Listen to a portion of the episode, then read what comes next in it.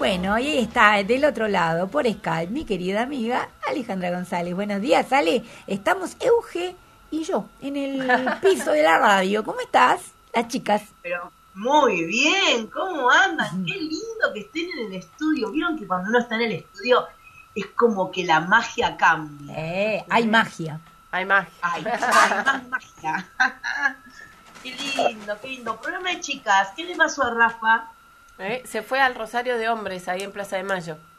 Qué bueno, va a estar espectacular. Sí, sí, sí. sí. Totalmente, totalmente, y creo que es una buena oportunidad eh, para, un poco como nos decían la semana pasada, uno de los chicos organizadores, esto de reivindicar ¿no? al hombre, eh, con tan, tan agredido que es, ¿verdad? Las mujeres, por supuesto, somos agredidas en muchos aspectos, pero el hombre también últimamente. Sí, to- toda la humanidad. Sí, sí, claro que sí. Eh, así que bueno, va a ser muy lindo esa imagen, así que estoy ansiosa por verla Sí. a posteriori, eh, la imagen de los hombres rezando el rosario, va a estar fabuloso. Va a estar Así que, increíble. Y ahí exactamente. es como bien dice Fabi, hay que reivindicar también, Sí. ¿no?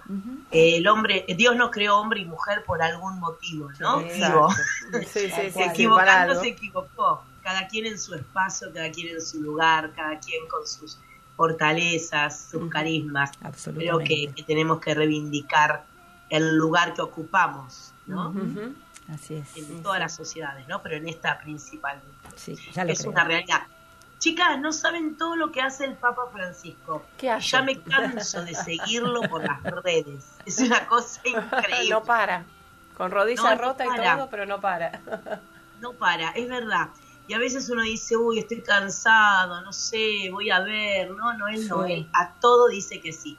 Y acá tenemos el primer ejemplo que nos enseña Francisco, que nos viene enseñando a lo largo de estas dos semanas que pasaron, que tiene que ver con su problema de salud. Tiene di- muchas dificultades para caminar, eso ya lo vimos. Igualmente hoy le llevamos tranquilidad a todos, está muchísimo mejor, pero le hizo caso a los médicos. Tuvo que empezar a, a dejar de... El médico le dijo claramente, mire, esto es muy simple, usted tiene que descansar. Y el Papa Francisco le dijo, pero yo no puedo descansar, tampoco quiero, tengo montones de cosas para hacer por la iglesia, en el mundo, por los hombres de buena voluntad. Entonces negoció con el médico y le dijo, bueno, va a tener que usar sillas de rueda Mm. para poder trasladarse. Y él dijo, bueno, está bien, anda en silla de ruedas, si eso va a hacer que pueda descansar la dolencia que tengo en la rodilla, mejore la salud, pero no impida que pueda estar en todas mis tareas. Y así fue. Es admirable. ¿Cuántas veces nosotros empezamos a poner peros a aquellas cosas que nos dicen los médicos, que tienen que ver con nuestra salud, que tienen que ver para mejorar, y que sí y que no? Bueno, el Papa Francisco nos da un ejemplo clarísimo. Se sintió mal, fue al médico, el médico le dio una recomendación, negociaron, le hizo caso, y hoy, gracias a Dios, se lo ve con un bastón y muchísimo mejor. Y obviamente está con dos horas diarias de rehabilitación. O sea que en su agenda completa de mi- millones de cosas que hace, Mm. reservó dos horas para poder hacer la rehabilitación y mejorar su situación de rodilla. La verdad que es para tomarlo en cuenta cuando tenemos alguna dolencia o no nos sentimos bien, tenemos que ir al médico y tenemos que hacerles caso y negociar con nuestras realidades de vida.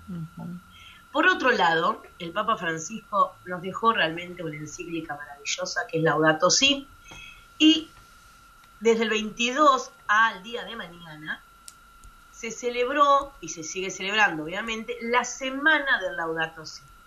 La idea de celebrar una semana anual del Laudato Si es, bueno, tenemos que seguir intensificando los esfuerzos contra el cambio climático.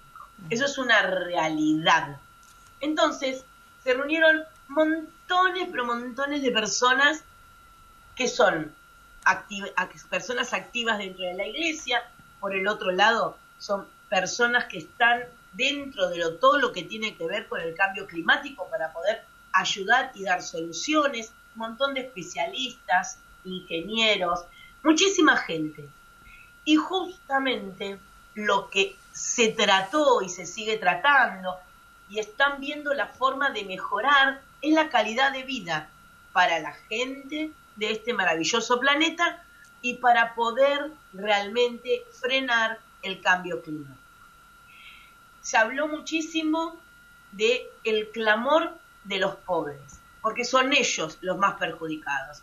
Cuando hay una inundación, cuando están los huracanes, cuando la deforestación hace que los lugares de vida de las personas se vean perdidos, escuchar qué es lo que necesitan. ¿Por qué todavía no tienen agua potable? ¿Por qué contaminan la poca agua que pueden consumir? Escucharlos. ¿sí? La tierra, ¿por qué se contamina con tantos pesticidas? ¿Por qué la tierra va a dejar de ser fértil en muchísimos lugares? Bueno, nada, a ver, esto perjudica a la humanidad, perjudica a los pobres. ¿Qué pasa con la ciencia de la conservación ecológica? ¿Qué cosas, qué avances tecnológicos podemos poner al servicio ¿sí? para frenar este cambio climático, para poder cuidar toda nuestra casa común?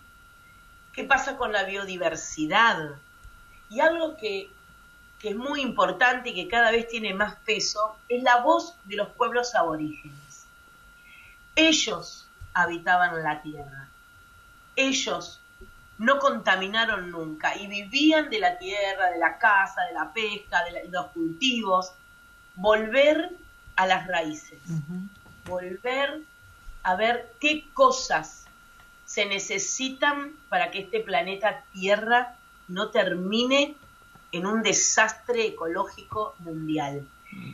Tenemos en el Amazonas, por ejemplo, el Sínodo de Amazonia, que nos enseña a través de los pueblos aborígenes cómo obtener civilizadamente y sin romper el equilibrio de la naturaleza un montón de medicinas.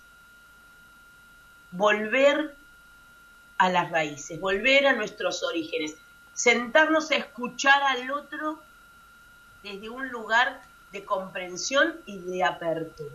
Ale. sí. Y eso, concretamente, eh, ¿qué es lo que nos dice? Tanto Laudato Si, tanto el signo de la Amazonia, ¿qué es lo que nos dicen concretamente? Cuidar el planeta.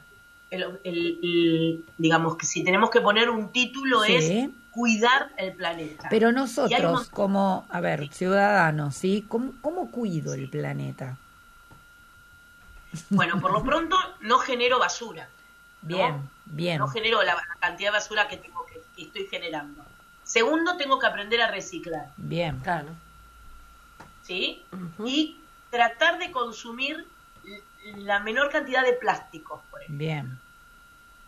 Y enseñarle al otro que no puedo andar tirando por cualquier lado ni papeles, ni barbijos. Hoy a través de la pandemia la cantidad de barbijos tirados por todos lados que no se puede creer. Otra de, las causas de la contaminación de nuestros mares y nuestros Se agrega eso ahora. Barbijos, o sea, ¿te necesitamos los barbijos? Sí, los necesitamos, está bien.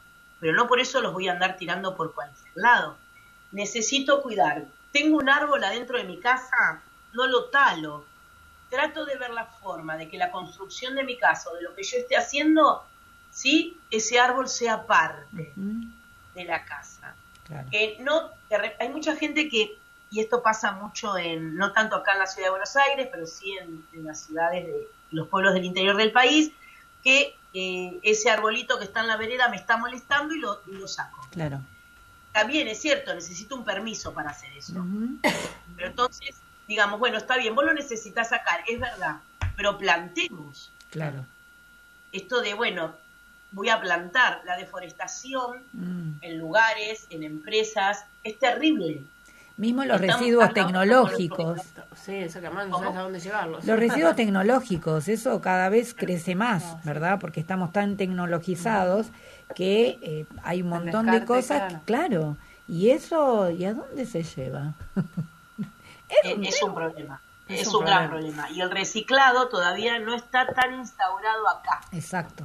Nos pasó con los chicos de la escuela Cangallo que eh, hicimos toda una tarea de reciclado, Sí. de poder reutilizar y todo, y en la escuela empezaron a estar, ¿no? Los tachos negros, los tachos verdes, Sí. y de repente, si bien se tiraba en cada tacho lo que correspondía, uno lo sacaba afuera, pero el recolector de basura Lo ponía todo en el juntaba. mismo espacio. No. Eso pasa en un Claro, montón de o sea, lados, en pueblos de- del interior, en todos lados. Sí, sí, sí. Claro.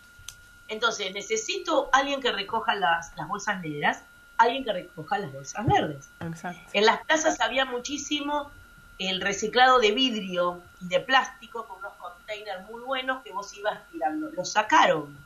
Mm, Porque iba todo a lo mismo Entonces, lado. claro. Claro. Y lo otro que tiene que ver también es las bocacalles, si la cantidad de basura que nosotros tiramos permanentemente hace que se tapen y que los lugares muchísimos se inunden cuando hay tormentas fuertes. Sí. Entonces, desde, y desde mi casa también tengo que aprender a reciclar, Mm, que es algo que nos cuesta muchísimo y a mí también, ¿no? Es como que todavía hay, hay cosas en las que no, no estamos muy, a- como que diríamos, muy concientizados de poder hacerlo permanentemente. Y hay eso- lugares en el mundo, Sí.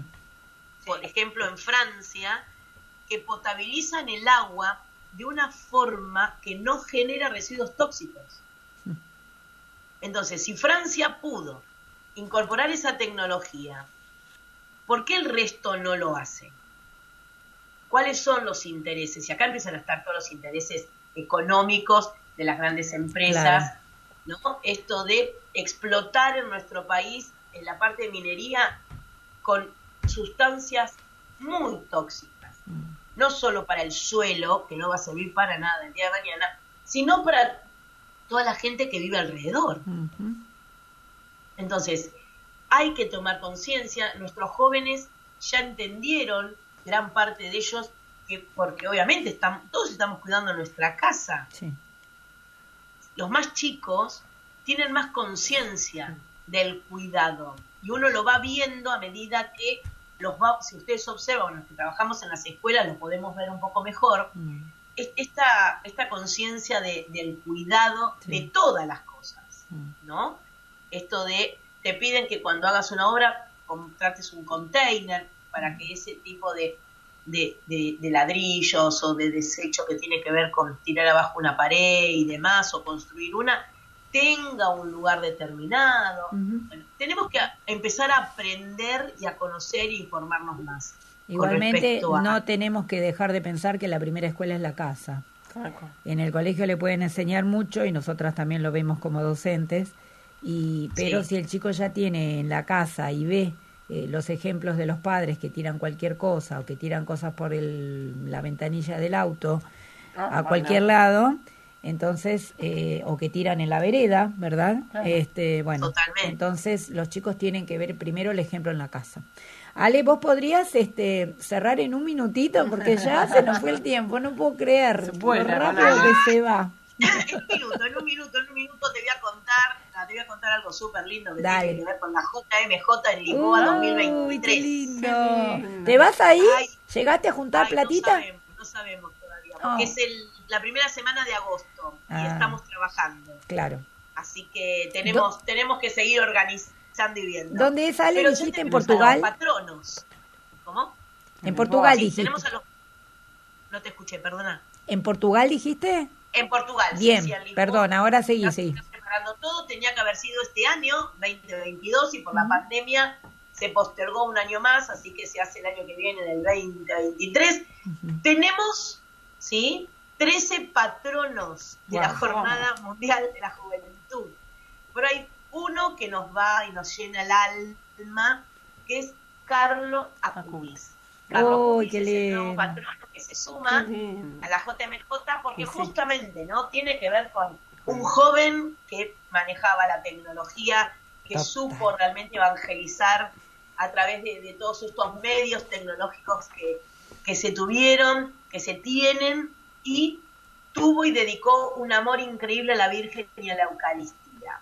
Con lo cual creo que este patrono va a atraer mucho más a los jóvenes por ser cercano, por- porque realmente vive reali- la misma realidad, vivió la misma realidad que ellos, y tiene un mensaje hermoso y maravilloso. La verdad que, obviamente, ¿no? La Virgen María es la patrona por excelencia Qué lindo, de todas las JMJ y de esta en particular, porque esta JMJ también está dedicada a la Virgen María. Comenzó en Panamá, cuando María dice que sí al Señor, y en esta jornada lo que se va a celebrar es María que se pone en camino, María que sale a la búsqueda de su prima Isabel, María que embarazada, con todo lo que eso conlleva, salió al encuentro del otro porque llevaba ni más ni menos que al Hijo de Dios en su vientre y ella también entendió que había que salir y había que predicar fundamentalmente con el ejemplo. Qué lindo, qué, Qué lindo. bueno. Bueno. me encanta. Aparte, bueno, ahí está Fátima, obviamente, en Ay, Portugal. sí, sí, Qué maravilla eso, poder ir a visitarla. Y bueno, me encanta. ¿Qué número de JMJ sería la que viene, Ale? Eh, ay, no sé. Ah, Ale me dice, vos preguntame cualquier cosa que yo sé. ¿Viste? No bueno, sé. pero me encanta porque Ale es la eterna joven. Ella Sí, siempre sí, sí, va, sí, va a la a la juventud. Jornada Mundial de la Juventud, aunque tenga 80 años, Ale va a seguir yendo, ¿no, Ale? Sí, totalmente. Me encanta. Clarito, ¿eh? No va a pasar otra cosa. Sí, sí, sí. La verdad que Dios me dio esa bendición en el 2013. La verdad, estuve en la primera que se hizo fuera de, de- de Italia, que fue acá en Argentina en 1987. Ujú. y después Dios me dio la oportunidad de volver en, en el 2013 y no paré. Claro, va siempre. Ale va siempre. Sí. Tenemos que, que tratar de, de poder vivirlo de, de la mejor manera. Tal Así que cual, ahí, tal ahí estamos. Qué lindo, Ale. Ay. Bueno, muy bien. Bueno, muchísimas gracias. Nos encantó este popurrí de cositas que nos trajiste. Eh, nos encanta, la verdad que es poco el tiempo realmente, eh, pero bueno, este, así es. Y querida amiga, muchísimas gracias. ¿eh? Gracias por esta comunicación y por esta hermosa columna que nos trajiste de presencia, amiga. Te mandamos un abrazo enorme, amiga. Un abrazo también a ustedes ¿no? y a todos los oyentes. Nos volveremos a ver el mes que viene. Perfecto, si Dios quiere. Muchas gracias. Gracias, Buen día. Ale.